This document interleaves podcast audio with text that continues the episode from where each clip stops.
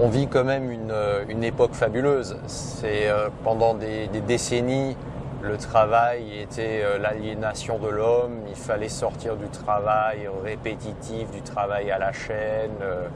Et finalement, on rêvait d'une société de loisirs.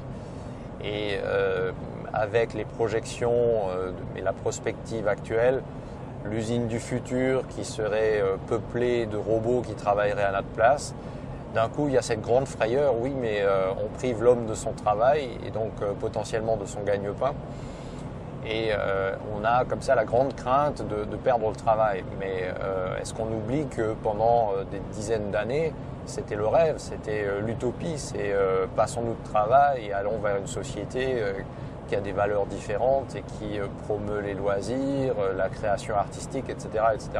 Donc c'est quand même fantastique de voir qu'on s'approche un petit peu de cette utopie et que du coup on la rejette et qu'on la craint et que maintenant on en est presque à réclamer euh, la sauvegarde du travail. C'est assez savoureux, je trouve, un peu ironique.